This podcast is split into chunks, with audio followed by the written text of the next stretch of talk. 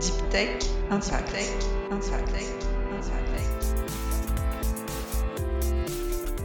Bonjour, je suis Pierre Serry, ingénieur de recherche au CNRS. Je vous propose de découvrir avec moi les aventures humaines d'entrepreneurs et d'acteurs incontournables de la Deep Tech qui, je l'espère, sauront vous inspirer.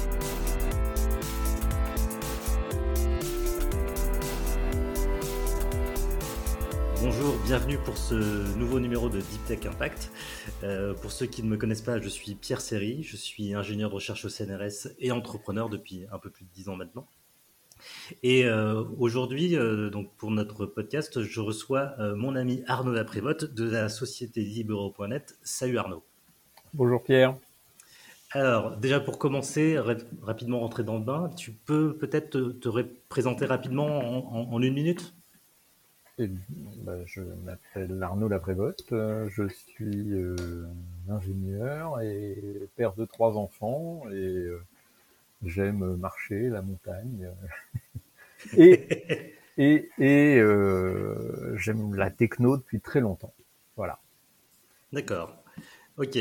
alors du coup, alors c'est toujours très original à chaque fois la façon dont chacun se présente. Tu, tu, tu parles du fait que tu es père de trois enfants. Ouais par rapport à, ta vie d'entrepreneur, ça représente quoi, toi, ça, pour toi? C'est très important, euh... cette blague. non, parce que les entreprises, euh, elles passent, euh, les enfants, ils restent. C'est vrai. Faut se rendre compte. Donc euh, voilà. Et puis, et puis j'ai des enfants qui sont assez incroyables, tous autant qu'ils sont. Et donc, au-delà de ça, tu as parlé du fait que tu aimais bien me, marcher, te balader. Alors, ça, c'est pareil, ça? Pourquoi tu parles de ça? Alors, même si là, c'est, on est un peu empêché, hein, mais euh, j'ai, fait, euh, je dois en être, je sais même plus à combien, 6, euh, 8 participations à Nancy Metz à la marche. Et, ah ouais, quand même. Ouais, ouais, ouais. Et pour faire Nancy Metz à la marche, en fait, il faut s'entraîner. C'est un sport, la marche. Parce que quand tu dois faire 65 km dans la journée, t'as pas intérêt à arriver de but en blanc. Oui, d'accord. Donc ça, c'est une de tes passions, du coup, de, de partir comme ça à pied. Euh. Oui, oui. Et pendant l'été, euh, j'aime bien marcher en montagne euh, avec mes enfants et ma chère est tendre. Et, tu mets combien de temps alors Nancy-Metz, donc 65 km, tu mets ah. combien de temps pour venir? Bah, Si tu veux, le mieux que j'ai fait, c'est 12 heures, le pire, c'est 14. Ah oui, quand même Oui, oui, c'est sportif. Hein. oui, en fait, le euh, voilà, Nancy Metz à la marche. Le problème, c'est pas du tout euh, l'intensité de l'effort. Le problème, c'est qu'on n'a absolument pas l'habitude de faire un effort pendant 12 ou 14 heures. C'est un peu ce qu'on dit sur l'entrepreneuriat. C'est euh, c'est plus un marathon qu'un sprint. Alors, c'est très vrai au sens où Nancy Metz à la marche, comme tu dis, c'est un marathon mais c'est un marathon où tu es à fond tout le temps. Parce que, euh, parce que marcher 6 km heure, euh, en fait, euh, des fois, tu démarres beaucoup plus vite. Tu démarres vraiment très, très vite. Et marcher à 6 km heure, faut, faut, tu bouges, hein. Tu t'ennuies ah, pas, hein. Et, en fait, tu fais ça tout seul? Ah bah non, général, tu sais, j'ai renommé Nancy Metz à la marche, Nancy Metz à la tchatch. C'est quand même plusieurs milliers de personnes qui font ça et tu t'arrêtes pas de parler en fait. Alors si tu pars avec des gens, bah tu parles avec les gens avec qui t'es parti, et puis t'en rencontres plein, et puis tu discutes euh, tout le temps. Euh, c'est très sympa. Ah ouais, donc il y a plein de gens qui font ça. Alors je ah découvre. Ouais, c'est 2500 personnes euh, au minimum. C'est pas vrai. Mais si. D'accord. Les plus rapides mettent 6 heures hein, en courant. Oh la vache. Oui, comme tu dis, oui. ouais, les mecs ils courent Ok, ok, pourquoi pas Ok, chacun sa passion. Voilà, voilà, voilà, voilà, voilà, voilà, voilà. Et mais alors, du coup, quand tu t'es présenté, du coup, tu n'as pas dit ce que tu faisais dans ton entreprise. C'est quoi euh, Alors, effectivement, eh bien, nous faisons de la cybersécurité. Et euh, Libero.net, c'est un éditeur de logiciels cryptographiques web.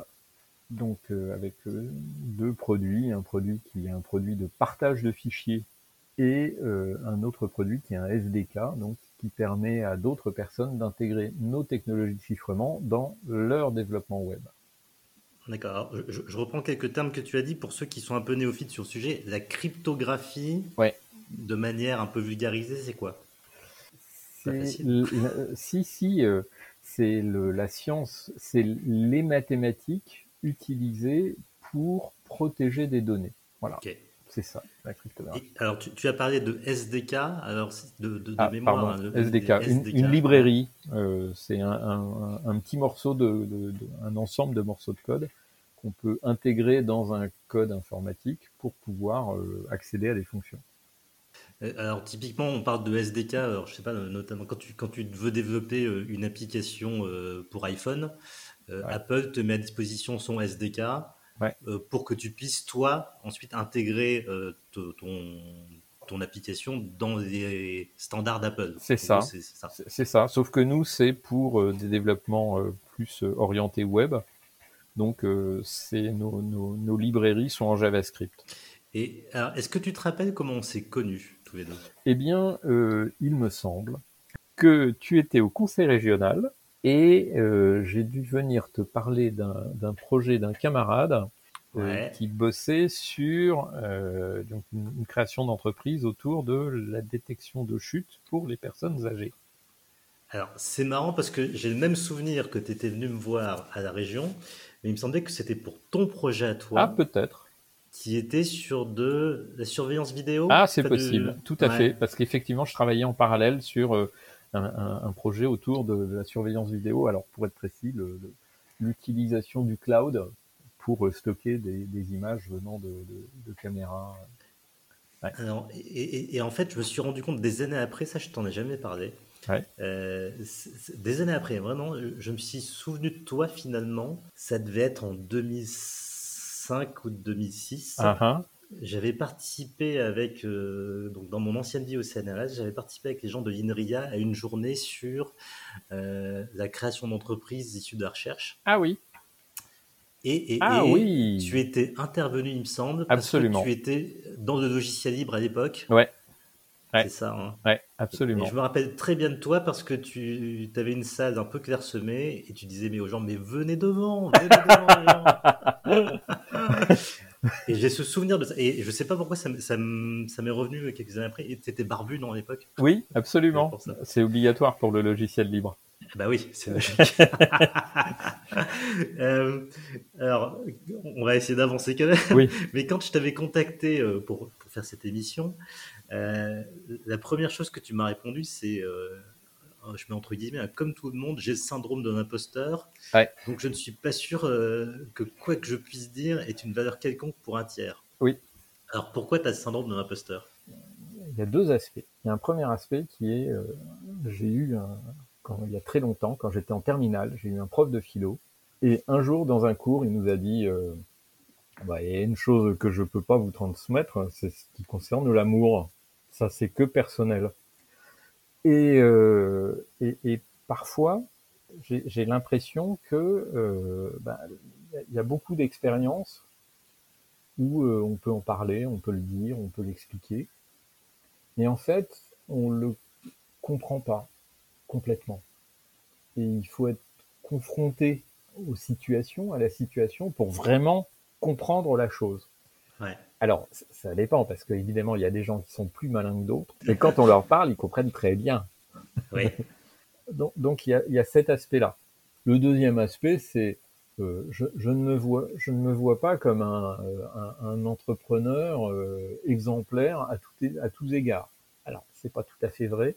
Il y a des trucs que je fais certainement pas mal, mais voilà, moi j'ai pas, je suis pas à la retraite. j'ai pas gagné 10 millions d'euros. Je me suis pas vendu à Google euh, ou autre. Donc, euh, si tu veux, euh, ce que je peux dire, l'expérience que j'ai, est-ce que c'est une expérience dont il faut s'inspirer pour des tiers ou pas? Je ne sais pas. Ben, tu sais, moi, moi, par exemple, dans, ma vie d'entrepreneur, j'ai toujours des tas de questions sur pourquoi je fais les choses, est-ce que je fais les choses bien, pas bien? Et, tu vois, rien que le fait de, d'échanger avec euh, un grand nombre d'entre vous fait que euh, je me sens moins con, je me sens moins seul. Tu sais, c'est, eh tu fais toujours une montagne de, certaines choses. Oui. Tu dis, ah, j'y arriverai jamais, c'est pas possible. Et puis tu te rends compte qu'il y a des gens en fait qui sont bien arrivés. Et, alors tu sais, on a tous des modèles, euh, de nombre d'entrepreneurs de la tech qui, qui citent tous Steve Jobs. Tu vois oui, oui, c'est vrai. Oui. Et, bon, il y a Steve Jobs, ok, mais et, finalement, euh, est-ce que euh, le boulanger de ton coin est pas quelqu'un d'inspirant? Tout à fait. tu vois, et, tu, as totalement un vécu qui mérite d'être partagé. Tu, tu, as totalement raison. Et, Steve Jobs, c'est un, un, un, très mauvais exemple. Enfin, il, dit ça dans son bouquin. Hein. C'est Next, ça a été un échec, en fait. Mais ça a été, ça, ça l'a beaucoup. Euh, il a plus appris sur l'échec de Next que sur le succès d'Apple. Et ça, c'est très, enfin, je veux dire, c'est intéressant. Ouais, c'est vraiment intéressant. Bah, c'est quelqu'un qui est tellement euh, exceptionnel. Euh, vraiment, c'est, c'est comme lire la biographie de De Gaulle, hein, ou je veux dire, ou Jeanne d'Arc. Hein. non, mais c'est qui est le biographe officiel de Jeanne d'Arc? Je crois pas qu'elle en est. Bizarrement. Euh, L'abbé Cochon. Euh, c'est lui son biographe. Mais, mais euh, c'est des gens qui sont tellement hors de la norme que justement, c'est peut-être pas du tout des exemples. Et effectivement, il y a plein de choses à, à, à retenir, à apprendre de gens qui sont quand même un tant soit peu moins dans, l'exceptionnel et qui sont, euh, entre guillemets, euh, plus euh, dans ce bas monde. Et, effectivement, il y a, je, suis complètement d'accord. Moi, je suis toujours fasciné par ce que racontent les créateurs de manière générale. Hein, là, il y a Bertrand Tavernier qui est, qui est mort. Mmh. Et euh, écouter une émission de Bertrand Tavernier sur euh, comment il a filmé tel ou tel truc, euh, pourquoi, c'est fascinant, c'est totalement fascinant. alors c'est peut-être lui qui a dit un film c'est pas une idée, c'est une idée par plan. Ça, je trouve que c'est très intéressant pour les mmh. créateurs d'entreprises. C'est vrai. Une entreprise, c'est pas une idée, c'est une idée par heure. Alors de temps en temps, on en a trop. Voilà, faut être malin tout le temps, quoi. Ça, c'est compliqué ça, c'est compliqué. Ça, je dirais, c'est chacun s'approprie finalement ce que, ouais. ce qu'entendait. C'est pour ça, le but de ce podcast aussi, c'est un peu ça. C'est moi, j'interviewe des, des, des, gens euh, de, milieux très différents, euh, des gens qui font vraiment du chiffre d'affaires, mhm. beaucoup, mhm. Euh, pas hyper techno, d'autres qui ont levé beaucoup d'argent, mais on ne sait pas si un jour ils feront du chiffre d'affaires. Mhm. J'ai eu Anne-Sophie Didolo l'autre jour d'Adérion, excellente émission je vous conseille d'écouter. ça fait cinq ans qu'elle a monté des projets européens et bon, maintenant, elle, aime, elle aimerait bien pouvoir faire rentrer du chiffre. Donc, c'est autant de parcours très différents qui, peuvent être inspirants en fonction des, des, des, aspirations de chacun. Oui. Oui. oui. Alors, on va essayer d'avancer parce que oui, oui, oui, tout à fait. philosophé pendant un quart d'heure, mais euh, si, si, on revient un peu sur, sur euh, ta jeunesse, donc ça commence à dater maintenant. Oui. vu ton vieillage. Euh, euh, est-ce qu'il y avait quelque chose qui te prédestinait, à ton avis, à devenir entrepreneur? Alors, il y, a deux aspects. Moi, j'aurais tendance à répondre non, mais d'un autre côté, faut reconnaître que euh, j'étais occupé quand j'étais jeune. J'étais très occupé, en fait. non, parce que voilà, j'ai fait un peu de tennis de table. Je faisais, j'avais un club d'électronique au bout de ma rue. J'ai appris l'électronique au bout de ma rue. D'abord en allant à des cours de radio amateur, qui étaient marrants, mais c'était bref. Et par contre, un jour, j'ai un prof de l'école des mines qui est venu et qui s'est mis à donner des cours sur l'électronique numérique. Et alors là, vraiment, ça m'a complètement, j'étais dedans à fond. T'avais quel âge? 15 ans 15 ans. ah d'accord.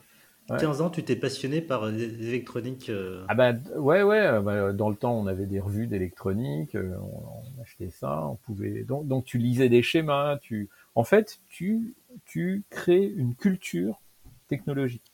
Mais voilà, donc donc ça, cet aspect technophile. Et puis très vite, j'ai eu des petits ordinateurs, un ZX81, un PC 1211, qui est une machine extraordinaire et, puis, euh, en fait, euh, mon, père connaissait le type qui donnait les cours d'électronique numérique. Et, euh, celui-là lui a dit un jour, écoute, faut que tu lui files un ordinateur, un vrai. Et en ce temps-là, un ordinateur, un vrai, c'était un Apple II, ce qui, ce qui coûtait une fortune. Enfin, pour moi, c'était une fortune. Ouais. Et j'ai eu un Apple II et j'ai appris à programmer sur l'Apple II. Et, voilà. Et, et- et le premier programme commercial que j'ai fait, c'était pour mon père. J'ai fait un programme d'édition d'étiquettes. Parce que lui avait, euh, il fallait qu'il envoie des courriers euh, à, des, à des clubs Ouais. et euh, bah, il y avait des centaines d'adhérents. Et donc moi j'imprimais sur des étiquettes autocollantes. voilà. Et je lui vendais les étiquettes autocollantes. Tu, tu vendais ça à ton père, alors, bravo. Ouais. Bah, Déjà capitaliste depuis jeune âge, euh, c'était le club, hein, ou, au sens des affaires. ou le syndicat qui payait. C'était normal. D'accord. Voilà. Bon, on va essayer d'avancer quand même un petit Et- peu. Excuse-moi, oui, je suis d'un. passé deux heures. Ouais. Donc toi, tu as une formation d'ingénieur. Ouais. Tu as, tu as deux diplômes d'ingénieur, c'est ça? C'est ça, oui. J'ai un diplôme d'ingénieur en, en- en mécanique euh, et en microtechnique de- à Besançon, le, l'ENS2M, Ouais. qui est une, Qui est- une super école euh, généraliste en fait. Super école qui, existe toujours et qui, qui vraiment Absolument. euh, ouais, sort de- des, des beaux profils. Ouais, ouais, ouais, ouais. Et puis, et puis, euh, moi, j'ai fait le- vraiment l'électronique, c'était ce qui m'intéressait pour de vrai. Donc, j'ai Ouais. fait l'option microélectronique et capteurs, et je trouvais qu'il y avait beaucoup trop de capteurs là-dedans. C'est intéressant, les capteurs. Euh, et, alors, donc, j'ai été faire un deuxième diplôme d'ingénieur sur la conception microélectronique à Grenoble.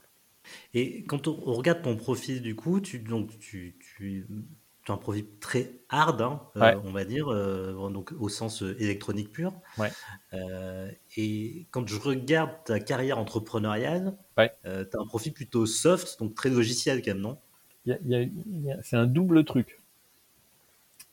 Quand j'étais chez TDF, puis chez Thomson Multimédia, Alors, TDF qui était. Euh, Télédiffusion de France, hein, donc euh, ouais. les gens qui euh, diffusent la télévision et la radio en France, euh, ok. et qui a un centre d'études et de recherche à Metz. Ouais, donc c'est ça. Donc, tu avais, donc, avais fini tes études, Ouais. tu as travaillé donc, chez TDF, donc dans les télécoms, Ouais. et après chez Thomson. Ouais. Et plutôt dans entre temps, l'électronique aussi ouais, entre temps, j'ai j'ai- j'ai travaillé dans un labo de recherche en Allemagne, qui était une super expérience. Euh, sur euh, et c'était au moment de la chute du mur de Berlin, donc euh, 89. Euh, et et c'est- j'ai travaillé sur euh, les, les implémentations matérielles de réseaux de neurones. Donc c'était la première vague technologique autour du- des réseaux de neurones. Donc ça, c'était en 89 et aujourd'hui, Ouais. les réseaux de neurones, c'est un Ouais. topic, hein, on va dire. Ouais, dans- c'est très marrant. Ça a disparu pendant euh, quasi, euh, enfin, 20 ans, on va dire. Et puis, ça a fait un gros euh, plop euh, 20 ans après. ouais, comme quoi, le, le temps de la maturité technologique entre la recherche et, Ouais. euh, et son application, il s'en passe du temps. Ouais, beaucoup, beaucoup. Et, et- et donc, tu, donc après euh, Thomson, tu as créé donc- une première boîte. Voilà, et j'ai créé une boîte autour du logiciel libre Ok. euh, et euh, en 96. Et donc, euh, pourquoi le logiciel libre? Ben, Tout bêtement parce que, euh, que ce soit chez TDF, j'utilisais un logiciel qui s'appelait Ptolémie. Ouais. Et en fait, c'est un, logiciel, l'équivalent commercial coûtait 200 000 francs. Donc euh, 30 000 Ok. euros. Donc si tu veux, quand tu as un truc d'un côté, ça vaut zéro le temps que tu passes pour l'installer. Et de l'autre côté, un poste, c'est 200, enfin 30 000 euros. Ouais. Euh, tu te dis, euh, ouais, je vais peut-être passer un tout petit peu de temps sur le truc euh, qui vaut Ouais. zéro. Et en fait, Mais, ouais. et, vas-y. et, et, et, et après, quand je suis arrivé chez Thomson Multimédia, j'ai travaillé avec quelqu'un qui s'appelle Philippe Bergeau, qui est un ingénieur logiciel très, très, très, très fort. Vraiment. Ouais. C'est dans le top 5 euh, des programmeurs que je connais. Voilà. Euh, et euh, lui, il est arrivé, on lui a filé la station de travail la plus pourrie qu'on avait, parce que c'est ce qu'on avait sous la main. Et puis, l'après-midi de son arrivée, il a commencé à nous montrer euh, comment il naviguait à l'intérieur du code que nous, on avait fait. Et il naviguait euh, dix fois plus vite que nous. Et les outils qu'il utilisait, ça n'était que ou des trucs qu'il avait programmés lui, ou des logiciels libres. D'accord. Et là, tu te dis, ah oui, si les professionnels, les grands professionnels euh, utilisent ce genre d'outils, c'est que ce sont des outils pour les professionnels. Et, et, et, et, et donc, ben, en fait, je me suis dit, bah, allons-y. D'accord. Et alors, ça a été quoi de déclic finalement Tu dis, mais tu, c'est que ton contrat avec Thomson s'arrêtait ou c'est que tu avais envie Ah non, de dire, c'est, euh, c'est- non, tout c'est très simple. hein, C'est très simple. Ce qui s'est passé, c'est que euh, Thomson Multimédia a aimablement, euh, on a reçu un mail un jour disant ah les mecs, on a oublié de vous dire, on déménage le centre, vous êtes à Strasbourg, tout le monde repart à Rennes, enfin ou part à Ah, Rennes. oui.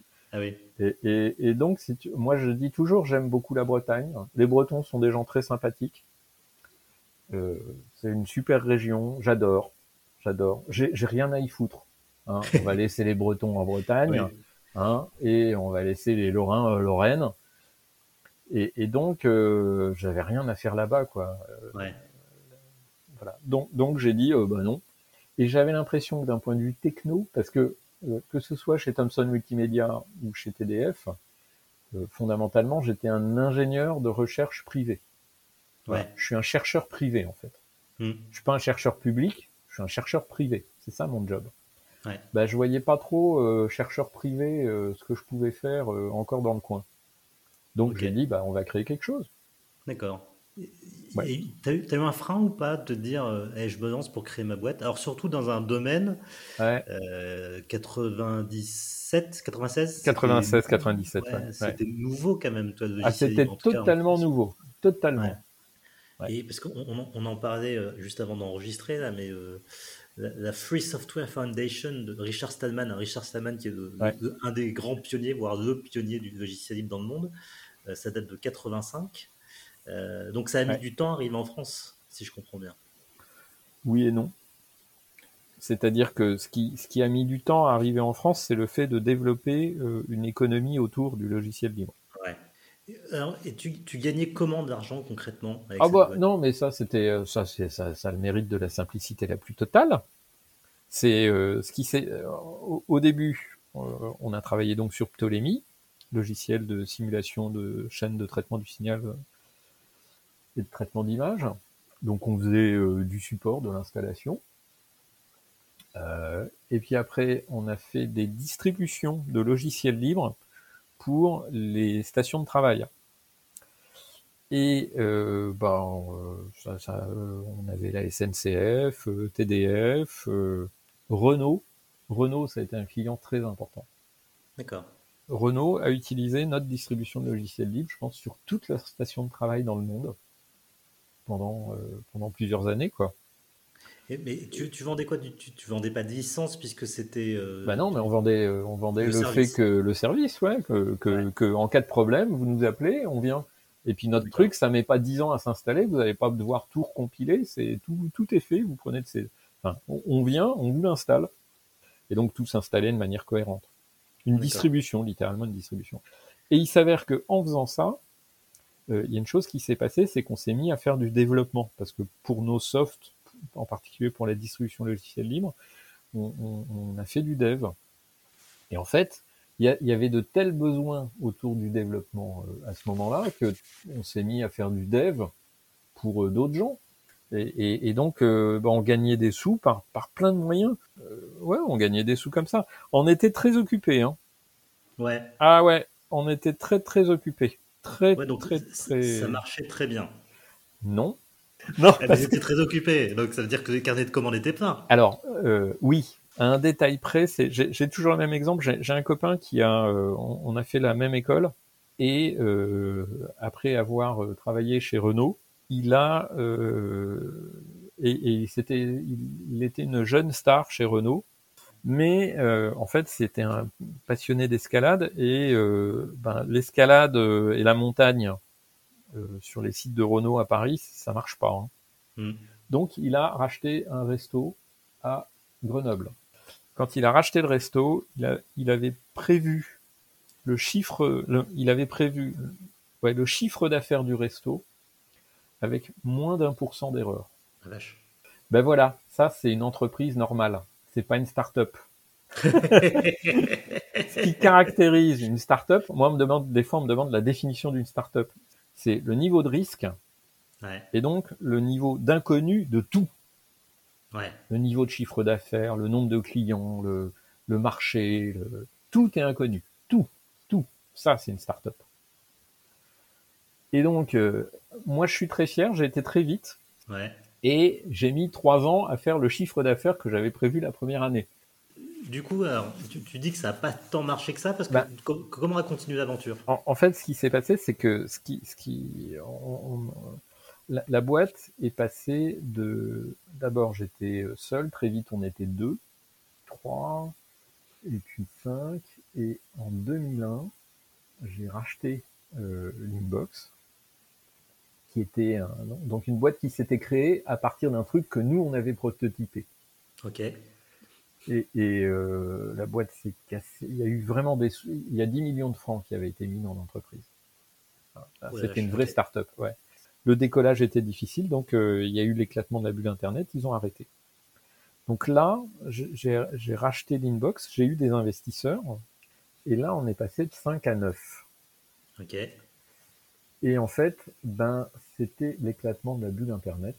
Et c'est marrant parce que c'était pas forcément extrêmement lié à Internet sur ton business de base. Non, non, non, non. Mais ce qui s'est passé au moment de l'éclatement de la bulle Internet, c'est que tous les projets informatiques ont été Ah ouais. arrêtés. Donc il y avait que le récurrent qui rentrait. Et, et, et donc les gens n'investissaient plus dans rien, ils ne testaient plus rien, ils n'essayaient plus rien, ils ont arrêté. Alors, pour, mémoire, hein, pour ceux qui, qui- Parce que ça commence à dater maintenant, cette histoire, Ouais. mais c'était euh, après 2001, hein, c'est ça, ça. Il y a eu. euh, Ouais. euh, c'était l'époque universelle Jean-Marie Messier. C'est ça, voilà, c'est ça, ouais. Ouais. Ouais, ouais. Ouais, il y a eu six mois très compliqués. Et, et, euh, et, et- et nous, on, on bossait quand même pendant ce temps-là. Free Altersoft s'occupait de, de vraiment de, de services autour du logiciel libre. Donc, ça, c'est ta boîte de base? C'est la boîte de base. Et on a racheté l'Inbox et on est devenu l'Inbox FAS. Et l'Inbox FAS, c'est là qu'on a créé un produit de gestion de parc informatique. Et le problème, c'est que ça, c'est très compliqué à vendre. Donc nous, on a transformé cette, cette techno-là. Donc notre truc est devenu un, un- un- une machine de guerre. Et une machine de guerre qui s'est bien vendue? Bah, à la fin, ça a commencé à vraiment se vendre. Ok. Au début, ça a été très compliqué. Ouais. Mais on a, on- petit à petit, on arrivait à convaincre des gens. Et on s'est retrouvé euh, vraiment installé dans euh, la préfecture du Nord, euh, ici en Moselle, le, et 5-6 préfectures. Puis après, il y a eu le ministère de l'Intérieur. Parce qu'ils avaient une équipe, ils ont une, ouais, ils avaient une équipe de, de- des gens qui faisaient la hotline. Tu vois, Ok. 10-20 personnes. La cible exacte. Et puis à la fin, on s'est retrouvé chez le Premier ministre. Et ça, c'est une sacrée... Parce que alors, on se moque hein, des- de, l'administration, les fonctionnaires. Euh, Je peux te dire que l'élite de l'informaticien français système, bah, elle bosse chez le Premier ministre. Ah ouais. D'accord. Ah oui, c'est une petite équipe. Hein. Mais alors, euh, c'est du pointu, hein, c'est du lourd. D'accord. Et donc les, les types cherchaient une solution comme ça, puis ils ont regardé, euh, il y avait les trucs de Microsoft, euh, ils ont fait un appel d'offres. et puis nous, bah, la différence entre les autres et nous, c'est que euh, s'il y avait un problème chez le Premier ministre, il pouvait envoyer la gendarmerie chez nous. ouais, c'est ça. Donc, euh, donc c'était et ça a très bien marché pour eux. La, la- la boîte a marché pendant un temps, Ouais. et puis à un moment, euh, t'as été racheté, non C'est ça? On a été racheté par Mandriva, Ouais. Euh. Mandriva qui était une suite Linux, ça? Exactement, un éditeur de logiciels libres, un éditeur de distribution Linux français. Oui. Et, et alors, comment ça s'est terminé cette aventure? Alors, euh, bah, moi, moi, je me suis occupé des projets de recherche de Mandriva pendant trois ans. Ouais. Et c'était, c'était très bien. Et puis, je suis devenu, bizarrement, que, à un moment donné, Mandriva allait tellement mal que plus personne, enfin, plus personne ne voulait diriger Mandriva. Ouais, parce Ah ouais, que quand point. tu, oui, quand tu sais que la boîte euh, va aller au tas, hein, euh, si tu veux, ça se bouscule pas au portillon pour diriger l'entreprise. Bizarrement. Oui, hein, c'est bizarre, hein, parce que si Ouais. tu veux, tu as une responsabilité personnelle, euh, tu vas te retrouver dans des situations très désagréables au tribunal de commerce et autres. Ouais. Et donc, à un moment donné, il y avait plus personne. Alors, euh, les actionnaires ont viré le, le, le- le PDG euh, historique, qui était François Bancilon, qui était quelqu'un de génial. Euh, Et, et alors, toi, t'as été catapulté là, quoi, du coup. voilà, je me suis retrouvé à un moment donné PDG. Tu l'as choisi ou c'est quoi Non, non, j'ai choisi. Alors, j'avais un, je- parce que je savais ce que je voulais faire. Ok. Voilà, j'avais des idées euh, assez euh, précises. Oui, et c'est vrai que si, c'est pas toi qui y vas, c'est les idées de quelqu'un d'autre qui passeront. Du coup. Euh, non, ça, les idées, ça me dérangeait pas. Ouais. Ce qui me gênait, c'est que euh, tu peux te retrouver à la tête d'entreprise en difficulté avec des gens qui ont des vues totalement euh, folles sur le fonctionnement d'une entreprise et comment ça marche et, et, et c'est très dangereux. C'est très dangereux Ouais. pour, pour les salariés, hein, pour les gens. Hum, hum. Et, et je me méfiais de ça comme de la peste. Ouais, donc tu, tu, as quand même, tu euh, j'ai une responsabilité dans C'est cette boîte, ça. je vais la prendre. Ok. Ouais, exactement. C'est exactement ça. Je considérais que j'avais une responsabilité dans le truc. D'accord. Bon, ça se serait bien passé, tu y seras encore. Là, manifestement, ça s'est pas très bien terminé. Tu as parlé de tribunal de commerce, t'es passé par là? Alors, euh, il s'avère que oui et non. C'est-à-dire que moi, j'ai fermé une filiale de Mandriva qui Ouais. s'appelait Edge IT. Ouais. Il y a une personne que je voulais faire partir de l'entreprise, qui avait un poste technique important, et Mhm. je considérais que c'était une nuisance. Bon, je, Oui. je ne dirais pas qui. On, on aime- on aimerait bien pouvoir faire ça souvent. Oui, Oui, hein. Et, Ouais. et, et en fait, ça a conduit au départ de beaucoup de gens, ce que je n'avais pas prévu. Eh oui. Donc, comme quoi, c'était une connerie, ce que je pensais. Ouais, ouais. M- Mais, mais euh, moi, j'ai créé, j'ai- dit, voilà, j'ai un calendrier. Il y avait plein de difficultés, je veux dire, euh, y compris euh, des saisies sur compte, euh, des trucs comme ça, très oui. amusants. Hein, mais- c'est toujours sympa, ça. ouais, ouais, vraiment très très drôle. Euh, et donc j'ai- créé un calendrier disant voilà, on va chercher euh, un repreneur. Et puis si tel jour, telle heure, on n'a pas trouvé, on ferme. Point. Et, et en fait, c'est assez étrange parce que c'est, cette, euh, ça a marché. C'est-à-dire que j'ai discuté avec une entreprise française pour, pour trouver un, un schéma. J'ai discuté pour renforcer le management parce que je considérais que moi, j'avais pas le, le profil exact pour gérer une boîte comme Mandriva. Donc j'ai cherché quelqu'un qui pouvait euh, vraiment euh, faire ça. Et, et j'ai beaucoup discuté avec quelqu'un qui s'appelle Jean-Noël de Galzin, qui est assez connu maintenant. Et donc on s'était monté, on avait un petit projet comme ça ensemble. C'est le PDG de Walix aujourd'hui. hein, C'est le c'était déjà le PDG de Walix. Et, voilà. Euh, j'ai discuté avec Alexandre Zapolski pour qu'éventuellement il reprenne Mandriva.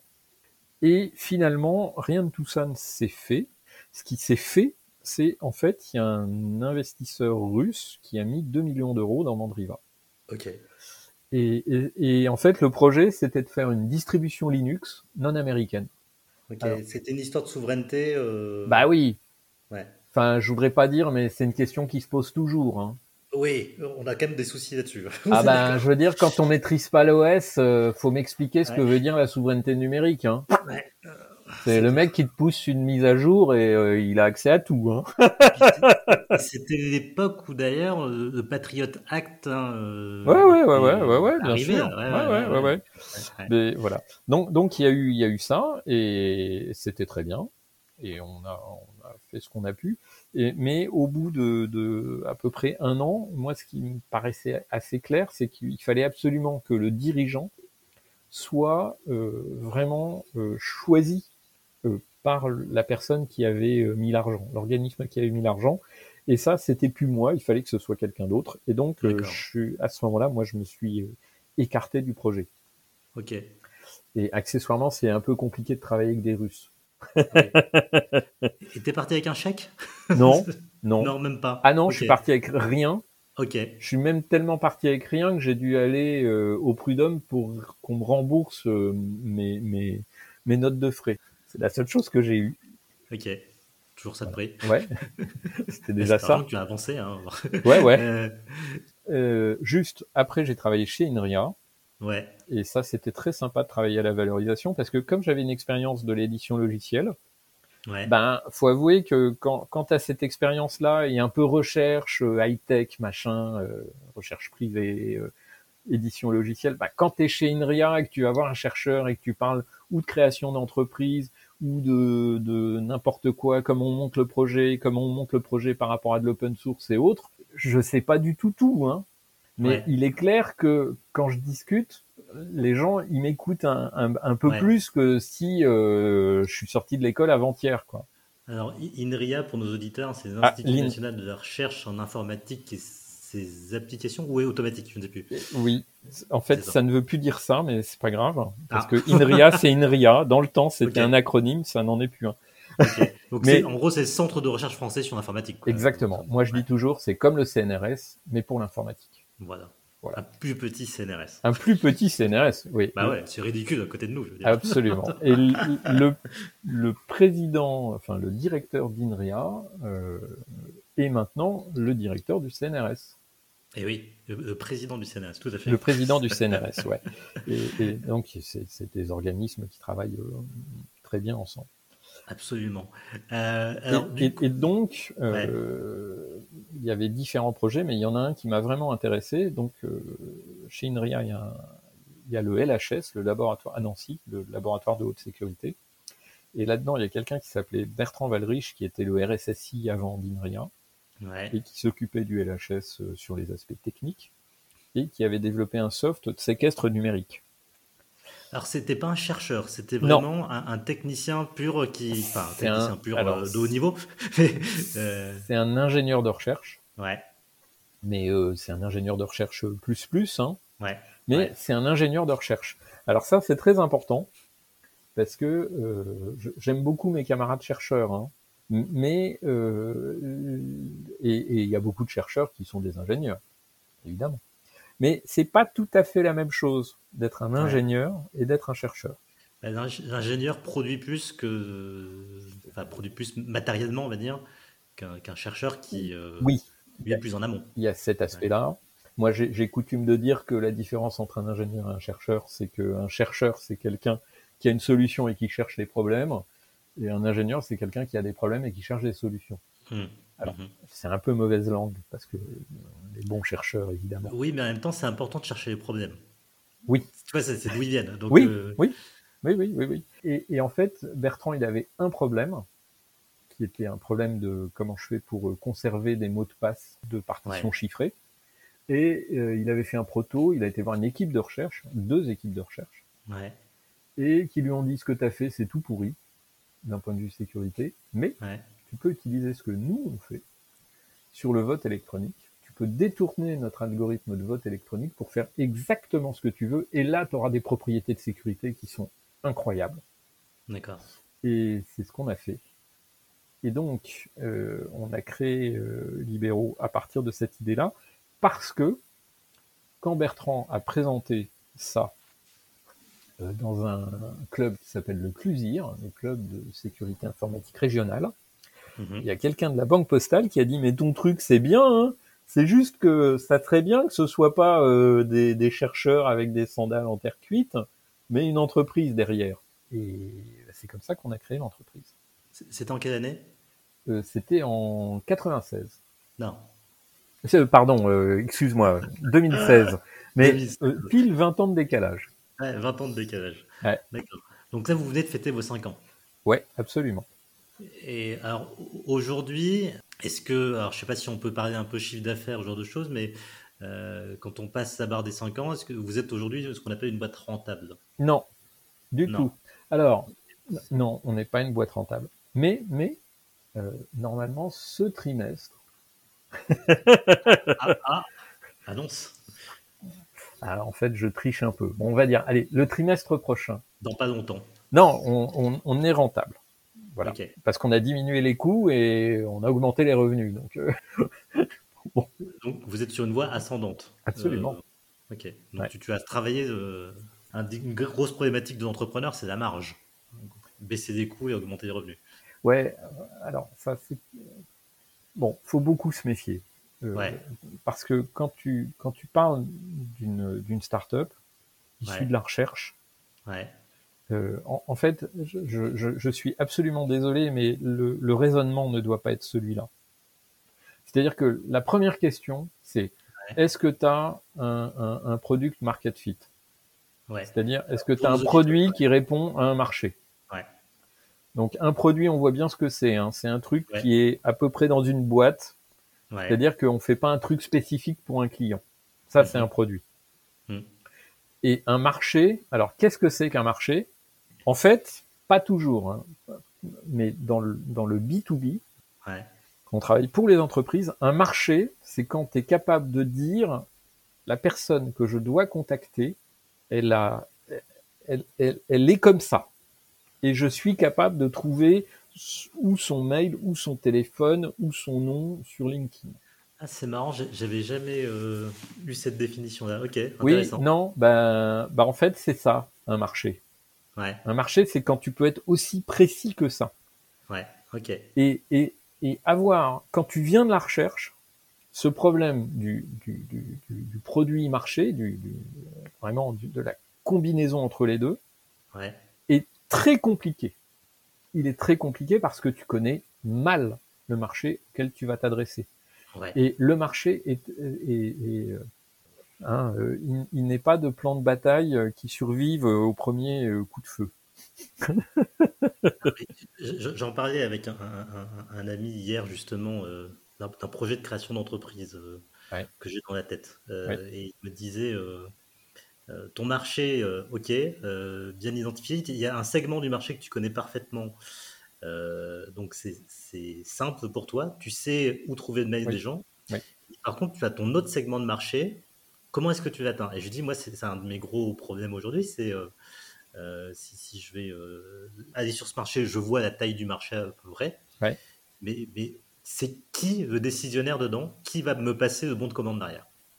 Et bien là, je sais pas. Alors ça, le décisionnaire, c'est compliqué. Ouais. Et ouais. La, personne à contacter, dans, à mon avis, c'est relativement simple parce que tu as des listes qui existent que tu peux trouver. Mais dans ton cas, qui, paye.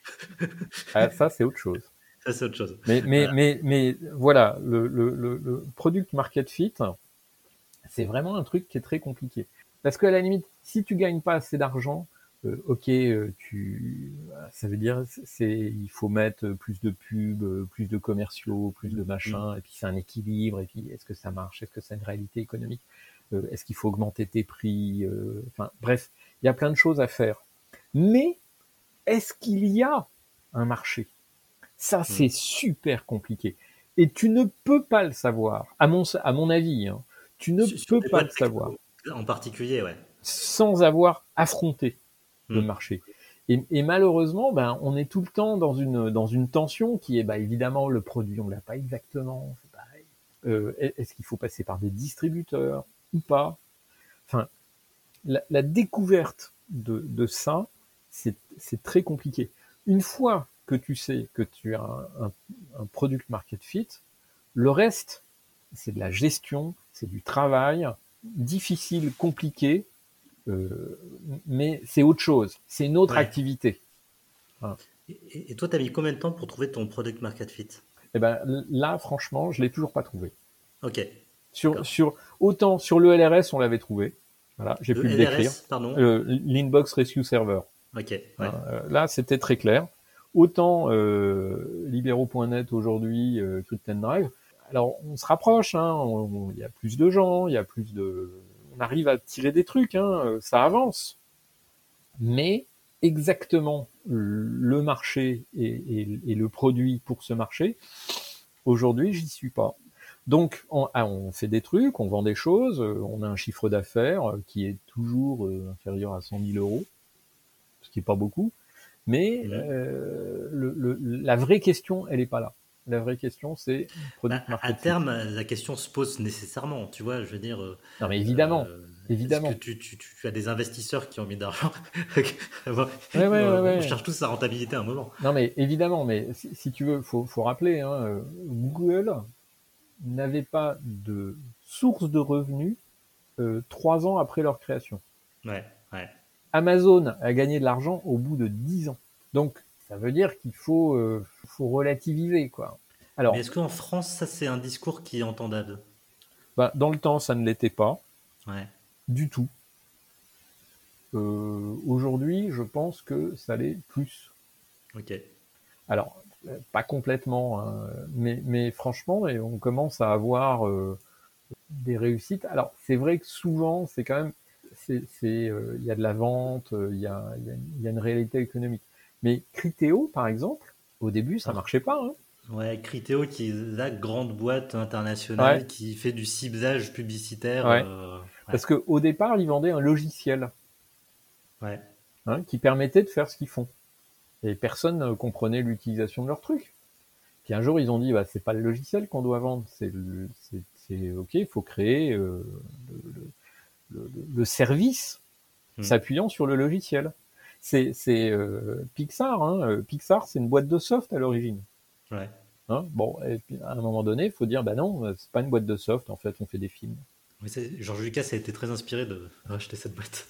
Steve Jobs, racheté à George Euh, Lucas. Ouais. Oui, qu'il a racheté à George Lucas. Ah ouais, ouais, ouais. Donc, donc, euh, ce, ce problème-là, c'est un problème clé.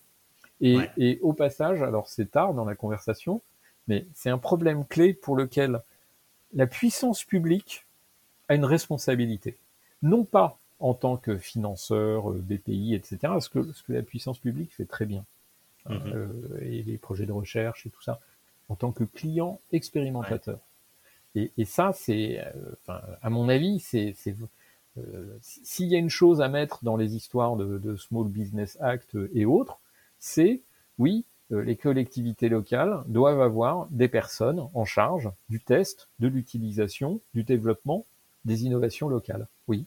C'est- euh, ce qu'on appelle dans le jargon des, des early adopters, hein, faire en sorte Ouais. que euh, Ouais, ouais. l'État soit ton premier utilisateur. Bah, Ce qu'ils essaient de faire avec euh, des, des moteurs de recherche comme euh, Quant. ouais, mais c'est très bien. Au Mais moins, ça. euh, ouais. Mais et, et après, on peut dire tout ce qu'on veut sur Quant, ça marche pas, c'est pas bien, c'est pas. Oui, bah, ça permet d'avoir euh, de l'utilisation, euh, une source de revenus et autres. Mm. Ça, s'il y avait une chose à dire, c'est ça, ça devrait être un souci de cha- chaque élu à son échelle. Quelles sont les entreprises de la ville dont on peut aider au, au- au développement? Alors, tu, tu- tu- je, vais faire une confidence pour nos auditeurs, mais quand tu étais monté, il y a 4 ans, du coup, quand j'étais Ouais. arrivé dans mon poste, tu étais venu me voir en me disant peut-être que ça intéresserait le CNRS de pouvoir utiliser cet Ouais, outil. ouais, tout à fait. En plus, j'avais vu un- une utilisation. Ouais. Et, et moi, je me rends compte aussi de, de processus décisionnel. Ouais, euh, ouais. pour, euh, c'est ce qu'on disait hein, tout à l'heure, c'est qui paye Ouais. et qui décide de payer. Et ben là, il n'y avait plus personne. Ah mais Et- c'est mais c'est- et et c'est c'est ça qui est très intéressant. C'est-à-dire que si tu discutes avec euh, des élus, des machins, enfin tout ce que tu veux, les mecs ils vont dire on est à fond avec vous les mecs, je vous aime. Euh, mais on s'en, fout- enfin on c'est pas qu'on s'en fout, c'est très important. Mais il faut absolument qu'on ait les procédures permettant de transformer ça en une forme d'aide, euh, pas d'aide Mm. d'ailleurs. C'est pas de l'aide, c'est parce que ça va faire du bien aux, aux collectivités aussi. Hein. Le- les trucs que les gens locaux font, c'est parce qu'il y a un besoin. Et, alors nous, par exemple, le conseil départemental de Meurthe-et-Moselle est un de nos clients, Mhm. et c'est un client dont un, je suis très fier. Mhm. Deux, euh, on a vu un peu les statistiques d'utilisation de notre système euh, quand le confinement est arrivé. Il y a juste eu un bond du nombre d'utilisateurs internes, externes, euh, des stockages de fichiers et autres, absolument euh, gigantesque. Mm. Et, génial, c'est super, j'adore. Donc, donc eux, ils ont fait leur boulot de early adopters et ils avèrent que euh, c'est ouin ouin. C'est, nous on gagne parce qu'on a un, un client euh, qui montre l'utilisation du système et qui en est satisfait. Et eux, ils sont contents parce qu'ils ont un truc, euh, bah oui, ça leur sert vraiment, ouais. Mm. Bon, on, a, on a quand même de, de vrais problèmes structurels et culturels, hein, évidemment, dans, dans nos administrations. Oui.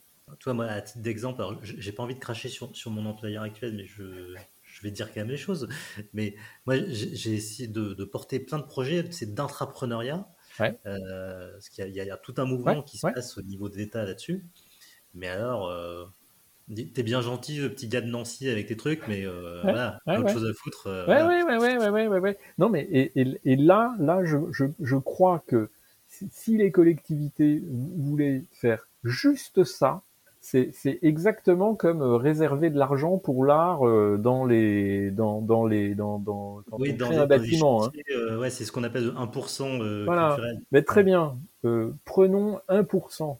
1% des budgets achats, euh, même pas tout, euh, prestations informatiques, ce que vous voulez, on, on, on- on fait l'enveloppe. 1% innovation. un mais, mais réservé à de l'innovation locale. Bah, euh, je veux dire, ça, ça, ça changerait euh, la face du monde, hein, à mon avis, hein, pour, pour, pour les innovateurs. Ok, alors du, coup, ma- maintenant, est-ce que tu peux nous dire euh, co- comment tu as fait pour trouver tes premiers clients? Oui. Alors, Est-ce que ça a été long? Alors, le, le- la première chose, c'est la création de la boîte s'est fait suite à la à, à l'intérêt de la banque postale. Donc euh, tout de suite, euh, il y avait un, un client potentiel. C'est la meilleure des configurations, ça. Ah bah oui. Sauf que entre le moment où il y a eu une expression d'intérêt de la banque postale et le moment où on a installé quelque chose à la banque postale, il a fallu deux ans.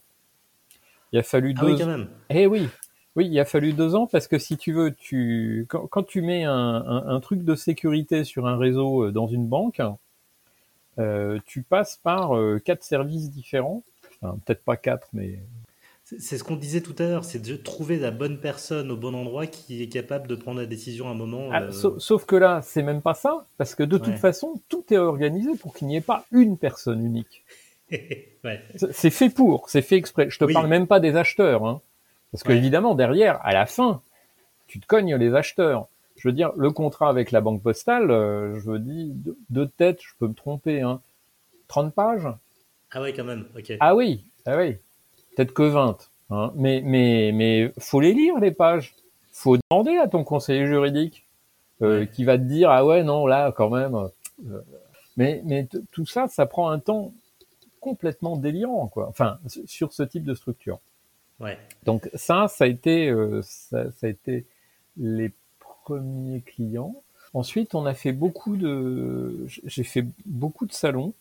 Est-ce que ça marche ça pour ton secteur d'activité? Alors c'est très curieux. partout. Si, si tu veux, d'un côté, je, je trouve que dans, dans notre cas, si tu veux, c'était très encourageant au sens où on avait des très bons retours. Ouais. Et euh, si l'expression d'un intérêt qu'on avait sur le produit, euh, le- la compréhension de ce qu'on faisait, le, euh, c'était fort. C'était fort. C'est-à-dire que vraiment, euh, moi, il y a des salons, je faisais euh, 20 démonstrations par jour. Ouais. Mais c'est c'est c'est c'est gigantesque. Si tu veux, Ouais, je ouais. finissais mes journées euh, Épuisé. en rampant, Ouais. parce qu'en plus il y a le bruit. Bah, surtout si tu rentrais chez toi en marchant ensuite. Bref, alors, du coup, ouais. et- et alors, aujourd'hui, la typologie de clients, c'est quoi que tu as euh, enfin, C'est c'est Eh que ben, des gens comme la Poste ou non. c'est plus petit? C'est très c'est très varié. Alors ça c'est très surprenant, mais c'est très varié. C'est-à-dire il y a des alors aujourd'hui les, les clients sont quand même des, des les gros clients sont des entreprises ou des organisations de moins de 5000 personnes Ouais. et on en a euh, avec au minimum euh, au total dans l'application quelques centaines d'utilisateurs. Enfin, plusieurs centaines d'utilisateurs, donc plusieurs grosses centaines d'utilisateurs. Donc Mhm. c'est c'est déjà sympa. Et puis après on a des petits clients. On a des gens qui font du conseil en cybersécurité. Bah, les gens qui font du conseil en cybersécurité ou un Ils RGPD. sont- ouais, Là, ils ont bien besoin d'un truc pour échanger des fichiers avec les clients. hein. tu m'étonnes. Ouais. Et, et- et alors, et, et du coup, tu, tu, ça marche comment? C'est de l'abonnement? Et Il il y a, oui, en fait, c'est alors aujourd'hui, euh, c'est essentiellement du SaaS. Ouais. Euh, mais dès que c'est une organisation d'une certaine taille, c'est euh, un les gens prennent un abonnement annuel. Sinon, les Ouais. petits clients, bah, euh, on a un truc, euh, tu mets ta carte bleue et tu as ton instance pour euh, 20 euros pour une personne pouvant créer des coffres, euh, D'accord. 40 euros si c'est deux, etc., etc. Et, et alors, du coup, donc, euh, pour nos auditeurs, le SaaS, c'est Software as a Service. Oui. Euh, Aujourd'hui, qui, qui est un business model qui, qui est hyper étendu, Oui. euh, notamment sur, sur le modèle de, de l'abonnement. Oui. Euh, et je me rappelle à l'époque où on s'était rencontrés pour ton premier projet de boîte, hein, Ouais. surveillance euh, en Ouais, ligne. ouais. Euh, tu, tu, euh, tu me disais déjà, euh, tu n'as plus envie d'avoir un modèle où tu, euh, tu vends ton temps, mais que Oui. voilà, d'avoir euh, ce qu'on appelle euh, aujourd'hui du MRR, Monthly Recurring Revenue, c'est ça? Ouais. Euh, Donc du coup, qui, qui te permet toi d'avoir une visibilité finalement sur ta trésorerie. euh, tu, tu sais que tous les mois, tu vas toucher ça. Et, et ça, du coup, c'était ton intention des débuts de dire, euh, Oui. dans mon business model, je veux plus. Oui. Parce que la trésorerie, c'est important. Ta trésorerie est plus importante que ta mère. C'est un mec du MIT qui avait dit ça dans une conférence. Ah, c'est pas mal. Ouais. Ok. Et- Euh, Mais, mais euh, oui, euh, le- les formules d'abonnement. En, en fait, il y, a- il y a deux choses. Euh, faut être euh, de manière cynique. euh, c'est plus indolore que quand tu fais un one shot de licence. ouais, Bon. c'est clair. Donc c'est plus facile de, de, de prendre la décision. ok. Mais d'un autre côté, il y a, il y a quand même un aspect euh, gagnant-gagnant qui est euh, t'es pas content du service, t'arrêtes. Ouais. Là, maintenant, tout de suite. Et, et ça, je trouve que bah, c'est une sacrée euh, pour les clients, c'est extrêmement rassurant de pouvoir se dire ça. Mais, c'est vrai que c'est une tendance qui a vachement changé parce qu'on a connu une autre époque où, euh, Ouais. ne serait-ce que quand tu es particulier avec ton abonnement au télécom, tu Ouais. étais engagé sur un an, deux ans, trois Ouais, ans. Et pour te séparer de ton contrat, euh, Oui, oui, oui, oui, oui, oui, hein. oui, comment est-ce que tu as fait pour financer la création et le développement de ta boîte? Bon, des- ça, c'est pas compliqué. C'est euh, on- on- d'abord j'ai mis un peu de sous au départ et Bertrand Valdrich aussi et euh, on était aidé par un, un fonds qui est très lié à, l'INRIA qui s'appelle IT Translation. Ouais, Donc ça, ça nous- c'est- c'est- on a créé une SA, ce qui est assez Ouais. rare pour une création de boîte euh, Oui, au départ. Ouais. Et donc dès le départ, il y avait un capital qui était euh, non négligeable. Je sais plus combien, 37 000 euros peut-être, ouais, peut-être plus, ouais, je sais plus. Euh, mais voilà, on a tout de suite euh, un peu de sous. On a eu une bourse French Tech ouais. au départ. 30 000 euros, ouais. Ouais, euh, vraiment euh, pas émergence, celle d'avant, euh, seed, enfin je sais plus comment ça s'appelle. Et c'était bien utile d'avoir ça.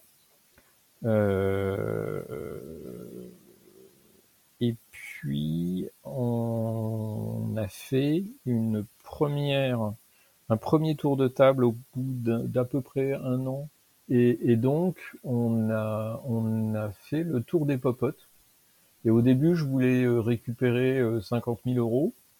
Ouais, Et puis, euh, en faisant le tour des popotes, euh, il y a machin qui a dit oui, euh, il y a truc qui a dit oui, euh, il y a les, les- les frères Comont euh, d'Adissa qui ont dit oui, ouais. Et, bien euh, connu dans la région. bien très connus dans la région. Et à la En, en mode business angels, du coup. hein. ouais, vraiment, ouais. Et Ouais. puis, bizarrement, le, le- on, a fait faire une étude de marché avec le- le- les sous de, de BPI. Et la personne, le consultant qui a fait l'étude de marché pour nous, Ouais. euh, a investi dans l'entreprise.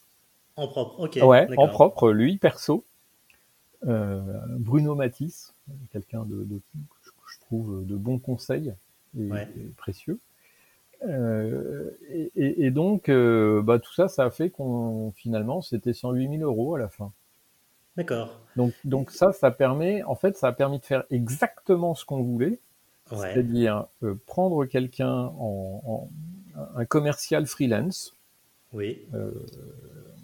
qui s'appelle Philippe Rocher, Ouais. qui est ici à Metz. Et puis on a bossé avec lui pour euh, faire euh, des petits déjeuners, euh, aller voir des gens, aller voir des banques. Et c'est comme ça qu'on a trouvé la Société Générale au Luxembourg. D'accord. Ok. Et on a fait Gênes aussi. Gênes, on a trouvé un revendeur au Luxembourg. Gênes, grand, grand test numérique Grand- avec un euh, salon. voilà le salon euh, dièse. Gênes. Ouais. Euh, et, et ouais, on a trouvé un revendeur comme ça. En même temps, on a été aux États-Unis euh, via une, un concours euh, de, de- du ministère des Affaires étrangères. On a été à Washington, pas sur euh, la côte ouest, on a été sur nous, Washington. Et en fait, j'ai j'ai fait, euh, moi je suis resté presque dix jours, et j'ai d'abord été à Chicago, Ouais. parce qu'il y avait un salon de cybersécurité à Chicago et je voulais voir, bah tiens, un salon de cybersécurité aux États-Unis, c'est comment? Mais mais c'était pas super impressionnant technologiquement dans le, enfin, on était au niveau, voilà, D'accord. on était au niveau. Alors, justement, en parlant de techno, euh, quand tu vas avoir des investisseurs, le fait que tu aies une techno qui soit issue d'un labo, est-ce que c'est un argument qui, à ton avis, qui a été décisif pour eux ou pas? Alors, il n'y a pas de doute, c'est un argument. Ouais. Et, et- et- et je veux dire, ça compte. Enfin, il n'y a pas de. Euh, faut que tu aies quelque chose qui te permette quand même de sortir du lot. Alors, Ouais. est-ce que nous, ce qu'on fait, c'est exactement ce qu'il faut? Je ne sais pas, parce que ça, c'est compliqué. Mais euh, c'est quand même un sacré argument, parce que ça veut dire que c'est pas que du sable, ce sur quoi Mm. tu, tu es bâti. Hein, Il y a un peu de fond euh, dur. Ouais. C'est- pas que la bonne idée euh, qu'on peut te piquer, c'est pas que non, ça, ça va quand même au-delà de ça. Et, ça permet d'avoir le statut JEI aussi, c'est intéressant financièrement. Oui, JEI, donc jeune entreprise innovante. Ouais. qui permet d'avoir des, avantages fiscaux, on va dire. Ouais, tout à fait. alors, vous êtes combien de salariés maintenant? Eh ben, en ce moment, je suis tout seul. Ok, d'accord. On est revenu à cette configuration-là parce que bah, faut trouver le bon marché et voilà. Donc d'où ta rentabilité aujourd'hui? Exactement, exactement. mais, mais, mais tu, tu, te payes quand même. Absolument. Ok. Absolument. Ouais, ouais, je me paye. D'accord. Euh. J'irai même plus loin. Je me suis augmenté. Ah, bah oui. Bah oui, je fais tout. Bah oui. Bah oui. Euh, ça paraît juste quand même bah oui. de s'augmenter dans ces cas-là. Oui le, commercial, le technique, l'exploitation, euh, la compta, je fais tout. Euh, par essence, tu veux, ces, boîtes techno, elles sont, elles sont risquées. Oui. du coup, comment est-ce que tu manages ce risque par rapport à tes investisseurs alors j'allais te dire tes collaborateurs, mais t'en as plus. mais aussi, aussi peut-être ton entourage, parce que. Non mais alors, les, c'est pas la première boîte que tu, tu portes. Ouais. Alors il y a plusieurs choses. par rapport aux collaborateurs, bah, tu, tu, si tu veux, c'est, c'est, alors, je, je, lis plein de trucs méchants sur euh, les startups mhm. et, la gestion des RH dans les startups. Alors, je, je tiens à dire une chose, c'est, c'est pas la généralité. Hein.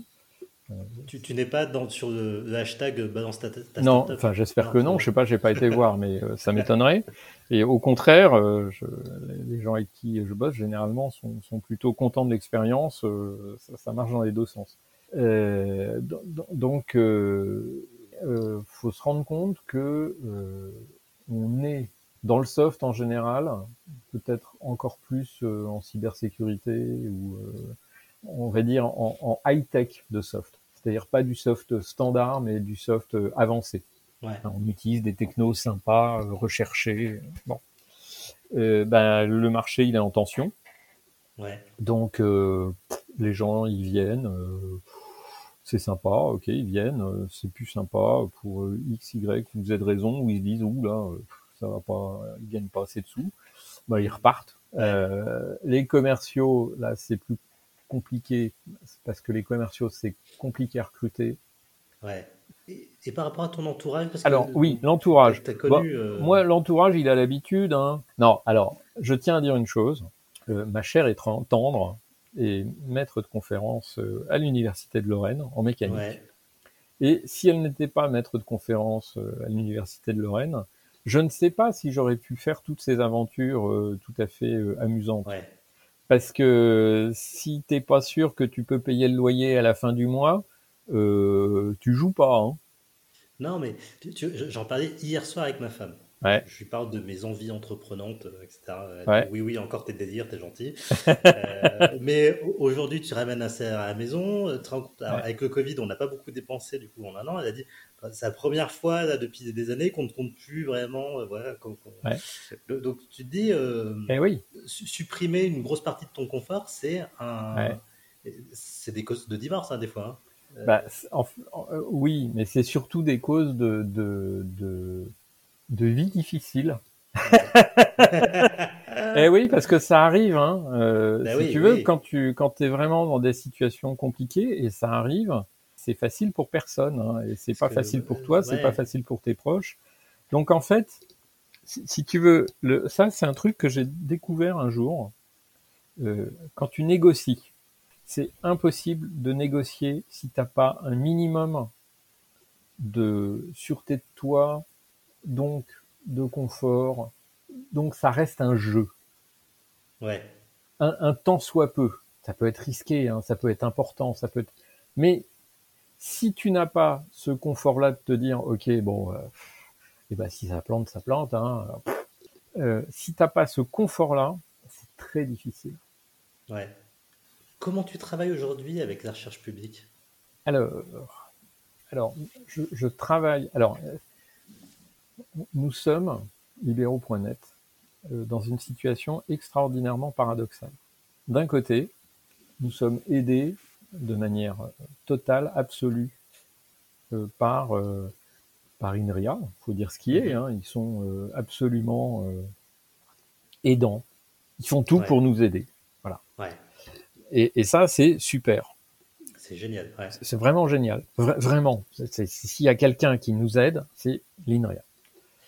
Et, de l'autre côté, si tu veux, il s'avère que euh, euh,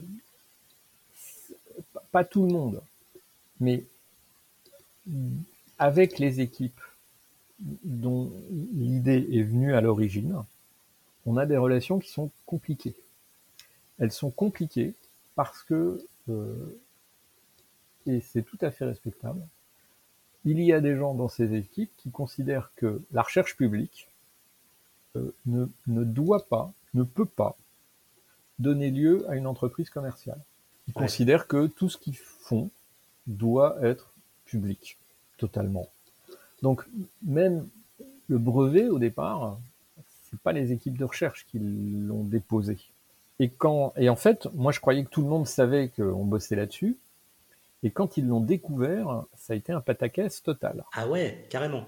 Ah ben, euh, quand je dis pataquès, c'est euh, quelqu'un de la direction euh, du CNRS qui vient pour une réunion à Nancy. Ah ouais? Ouais, ouais, ouais. Ah mais c'est quand j'étais pas là, moi. Non. non mais attention, hein, faut pas se tromper. C'est moi je connais bien le, je connais bien le logiciel libre, je connais bien ce, genre d'environnement et je et je trouve que c'est un point de vue qui est éminemment respectable et absolument compréhensible. Il s'avère que dans le cas d'espèce, ça me pose quelques petits problèmes. Euh, et, et, c'en est au point où, euh, si tu veux, quand on, quand on va à la cantine, quand on va bouffer, euh, ils se taisent quand on arrive pour qu'on n'entende pas ce sur quoi ils sont en train de bouffer, travailler. Pour hein. expliquer aussi, c'est que toi, ta boîte est hébergée dans les locaux d'Inria. Ouais, ouais, ouais. petite précision. Hein, ouais. et si tu veux, c'est tout se passe bien. Hein, c'est mais euh, ça veut dire que cet aspect-là, sur les, sur les aspects recherche là-dessus, c'est très compliqué de, de, de, de, coopérer. Alors, il y aurait d'autres choses qu'on peut faire, mais il s'avère que c'est, et, et qu'on devrait certainement faire, mais il s'avère que c'est, c'est moins crucial, et, et donc euh, on n'y va pas. Hein. Et mais et c'est, dommage. Hein, il y aurait vraiment, il y aurait des sujets intéressants à faire sur euh, typiquement euh, l'édition collaborative chiffrée. Donc, donc il, y aurait vraiment des, il y a des sujets qui sont très très très très intéressants, pas non, non triviaux à mon avis, vraiment. Mais du coup, tu vas pas parce que bah parce que c'est un humaine. Non, ça je pourrais. Et c'est juste que comme c'est un petit peu moins central dans ce qu'on fait, euh, bah j'ai pas envie de mettre de sous et d'énergie là-dessus. Oui. Voilà. Parce que ça pourrait te prendre pas mal d'énergie. Bah ça, fatalement, c'est normal. Hein. Ça prend de l'énergie. Bon après, on peut se faire financer par des projets de recherche, des machins, des trucs. Hein. Ça se fait, hein, ça se joue. Mais ce que toi tu ne fais pas, tu, tu vas pas dans des projets de recherche aujourd'hui. Alors en euh, fait, c'est assez étrange, mais moi j'ai fait beaucoup de projets de recherche. Euh, beaucoup, beaucoup, surtout chez Mandriva. Euh, c'est euh, une bonne dizaine. C'est ça, beaucoup. Je, je trouve que les projets de recherche c'est très bien mais ça a tendance à te détourner de ton focus business. Ouais. Et pour une boîte comme nous, c'est déjà compliqué de se concentrer là-dessus. Et, et, et, donc j'ai très peur de, de, de, me, tu vois, de tourner la tête et, et de d'aller vers quelque chose qui serait pas euh, aussi central que ça, parce que il faut faire plaisir au projet truc et il faut que ce soit peint en rose parce que c'est l'appel à projet machin de tel type et euh, avec un ruban vert. Et, pour le business, euh, faut pas de ruban, il faut pas que ce soit en rose.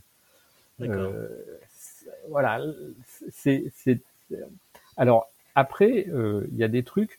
Dès que je peux aller sur des coopérations avec des entreprises pour travailler sur des sur des usages, sur des usages un peu détournés et autres, ça, ça m'intéresse beaucoup. Mais c'est plus compliqué à monter. D'accord. Quand je vais sur ton site internet, tu te revendiques euh, d'être une startup de l'INRIA. Ouais. Alors, ça t'aide fondamentalement pour trouver des clients? Oui.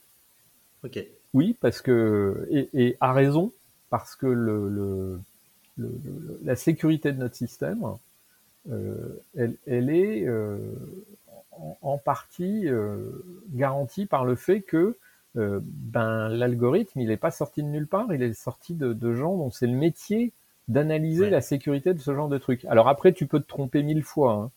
mais malgré tout, ça veut dire que le fond c'est le bon fond. Ouais. Et ça, c'est intéressant. Et, si, tu, si c'était une techno qui était issue de l'université Ça serait pareil. Ça serait pareil, tu penses, vis-à-vis du client? Pour, ouais. Il y a une question de, un peu psychologique, hein, tu sais, d'image de marque, des fois. Non, mais c'est vrai que INRIA, c'est un, c'est sympa. INRIA, c'est sympa. Je, je, je, pense pas que ça ferait une grande différence avec l'université parce que les, les labos universitaires euh, qui travaillent sur ces sujets-là ont aussi des, des bonnes images de marque, on va dire. D'accord. Euh, alors par ailleurs, quand on va sur, ton site internet, si on voit que tu te revendiques de la French Tech, ouais. Euh, est-ce que tu peux dire pourquoi est-ce que ça t'apporte? Alors, en, fait, euh, je, je, je, réfléchissais à ça. Quand je suis arrivé, quand je suis bon, j'ai travaillé à Paris euh, chez, chez, Mandriva en fait mhm. pendant 5-6 ans. Et donc je me suis détaché de, de, du, du, réseau régional. Donc mhm. mon réseau, il était parisien, ouais. mais à Paris, il y, a un filet de d'intérêts croisés entre les entreprises, les collectivités, les universités, les centres de recherche, les et tout ça est maillé de manière très, c'est très fin. C'est mhm. un, un filet très resserré. Et en fait, tu te rends compte que sur un domaine donné, t'as pas euh, un million de personnes. Hein. C'est euh, sur l'open source euh, en France, euh, t'as 10, 10 boîtes suis optimiste. Il y a six boîtes qui comptent et euh, non, 10, 10, une bonne dizaine.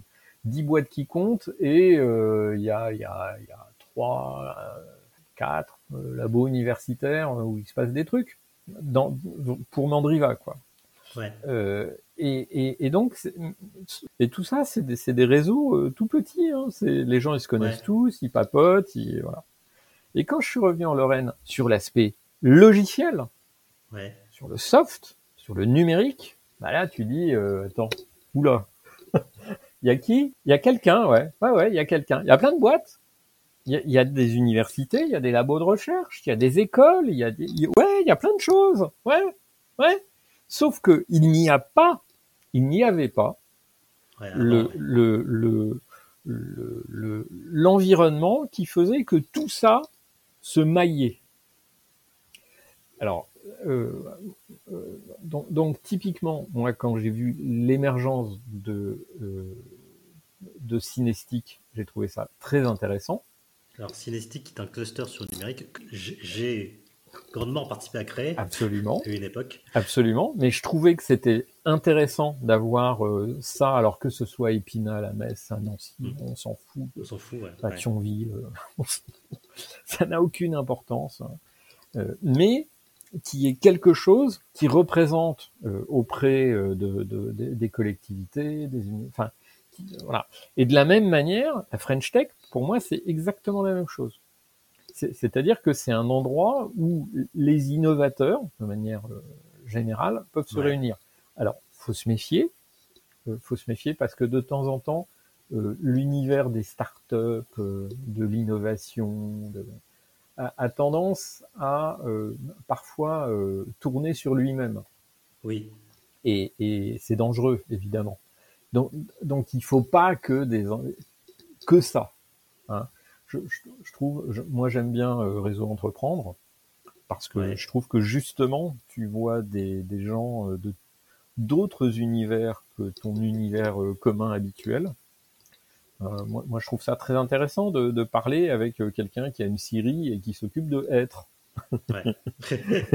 non mais c'est vrai, c'est vrai. C'est clair, non mais c'est clair. Ouais. Et qui sont de superbes boîtes. Oui, oui, euh, aussi, quoi. oui, ouais. oui, oui, très intéressantes. Et, et, et, donc euh, le, le, mais en tout cas, il faut. Alors, et, et il faut au carré. Il faut au carré parce que on a, faut quand même bien se rendre compte d'où on est d'où on vient et, ce qui est en train de se passer. Alors, le d'où on vient, on vient d'une région où il y avait quelques industries extraordinairement fortes, la sidérurgie, le charbon, dans le temps, il y a longtemps, le textile, qui en fait étaient tellement puissantes qu'elles ont aspiré toutes les forces vives de la région. Le résultat, c'est que quand ces industries se sont écroulées, et elles se sont écroulées, mmh eh ben, il restait pas grand-chose. Donc, et, et ça, c'est quelque chose qui avait été bizarrement, euh, il y a, il y a d'autres, on n'est pas les seuls, hein, mais les Bretons, par exemple, eux, dans les années 70, ils s'étaient dit, bon, qu'est-ce qu'on a? On a le cochon, ouais, d'accord, la pêche, ouais, d'accord, et puis, et puis, et puis, on est loin, et puis ça va être le bordel. Alors, on va tout miser sur la high-tech. Ouais. Alors, ça a été compliqué, n'empêche que euh, Brest et Rennes, euh, ils sont toujours là. Et ils Mm, sont même mm. tellement toujours là que ils sont passés, on va dire, euh, des télécoms traditionnels au réseau, à l'image numérique. Puis, aujourd'hui, ils ont réussi à faire la jonction avec la cybersécurité. Ouais. Et c'est c'est en train de devenir un, un moteur économique important là-bas. Ouais. Hein. Ben, nous, pendant ce temps-là, nos élus, ils sont, je, je- je- ils sont sympas. Hein et et euh, moi, j'ai bossé, euh, j'ai pu rester ici. Pourquoi? Parce que le centre d'études et de recherche de TDF et le Ouais. centre d'études et de recherche de TDF, qui, pourquoi il était là? Ben parce que c'était Jean-Marie Roche qui était euh, le ministre des télécoms et qui a dit ah ouais vous voulez faire un nouveau alors on a besoin de choses en Lorraine bon alors centre TDF centre d'études et de recherche Metz point Donc- vraiment le rôle du politique dedans et du Ah territoire. bah, ouais. euh, et donc aujourd'hui, et, et dire, euh, ok, il faut qu'on ait de l'innovation autour de, de- des forces de la région. Je suis pour euh, la métallurgie, la chimie, la chimie, etc. Sauf que faire une boîte en métallurgie, euh, je pense que euh, le, le ticket d'entrée minimal, tu, tu vois, tu crées ta start-up, c'est un million d'euros. Non, mais surtout que les boîtes de base qui, sont, qui étaient dans ces industries, c'était des vieilles familles riches. Oui, aussi, oui. Ouais, Aujourd'hui, c'est plus ce modèle-là. Ça n'existe plus. Et, et donc, euh, créer des boîtes dans ces secteurs-là, c'est un difficile, très compétitif, faut beaucoup d'argent. Donc, on va pas en créer. Et, et le numérique est un facteur d'innovation pour tout le reste. Donc, je, je ne vois pas comment on peut faire l'économie d'une politique extrêmement volontariste. Alors, euh, pourquoi nous, pourquoi pas les autres? Bah Alors là, ça, faut réfléchir. Pourquoi nous, Mmh, pourquoi mmh. pas les autres? Bah, La réponse, parce qu'on là, on a des réponses par rapport à ça. La réponse, elle est, pour moi, elle est, elle est, elle est double. C'est euh, pourquoi nous, pourquoi pas les autres? Bah, Parce qu'on est à côté du Luxembourg. Le Luxembourg, c'est un endroit intéressant. Hein. C'est à la Mmh, fois une capitale financière et un pays indépendant. Hein. Donc il y a des trucs à leur vendre. Et de la même manière, on est à côté de l'Allemagne. Alors les mecs, si vous voulez créer une start-up et euh, vendre en Allemagne, euh, en restant en France, c'est pas mal chez nous. Il n'y a, a, pas que chez nous. Hein. Vous pouvez aller en Alsace aussi. Hein. Maintenant que tu fais tout tout seul, surtout, ouais. euh, comment est-ce que tu, tu, gères ta vie d'entrepreneur comme ça? Est-ce que tu as des routines qui, qui t'aident à, à, être productif? Ou tu as toujours été quelqu'un de très organisé? Non, alors moi je suis quelqu'un de fondamentalement très désorganisé. Mais ouais. alors, il faut faire attention parce que je suis à la fois quelqu'un d'organisé et, et, de pas organisé. ouais. J'essaye, euh, j'essaye je, qu'on ait effectivement euh, des routines, euh, réunions avec un tel, tel jour. Généralement, on faisait une réunion d'équipe le lundi matin à 11h, tout le monde. Ouais. Et puis après, les commerciaux, c'était le lundi après-midi, ou tous ensemble, ou l'un après l'autre.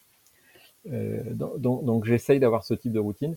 Et, et j'ai des routines obligatoires liées euh, aux histoires de TVA, de machin, de trucs. Ouais. Donc je sais. Donc ça, c'est dans mon agenda.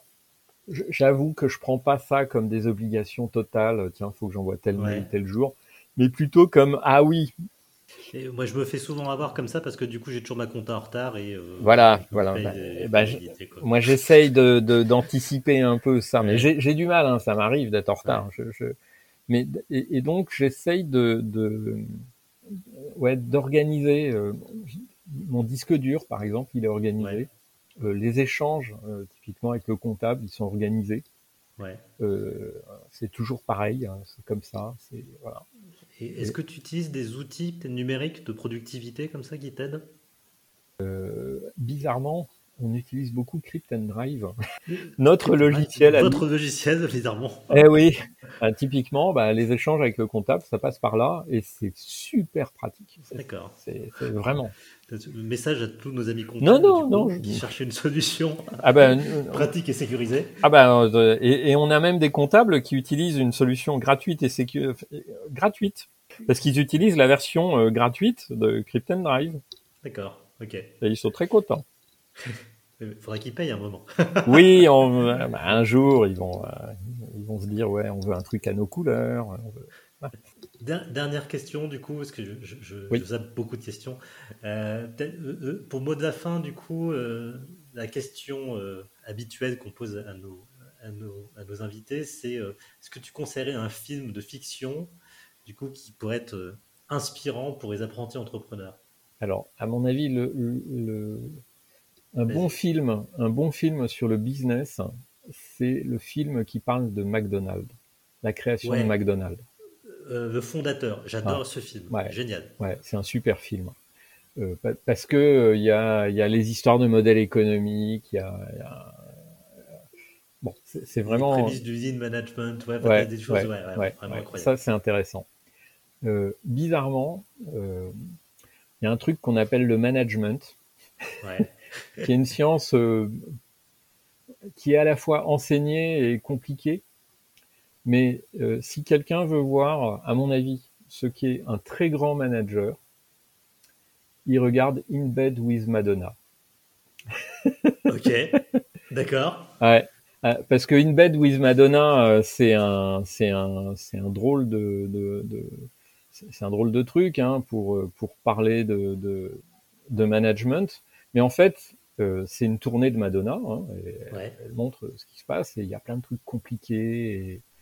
Et, on voit comment elle, elle gère les gens dans son entourage. Et je pense que c'est très compliqué.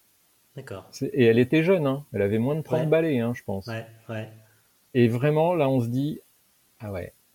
Et puis, bon, euh, faut, faut, dire ce qui est. Il y, a plein de, de livres intéressants, hein, mais vraiment, euh, le, bouquin de, Jacob Isaacson euh, sur Steve Jobs. Sur Steve Jobs, il est génial.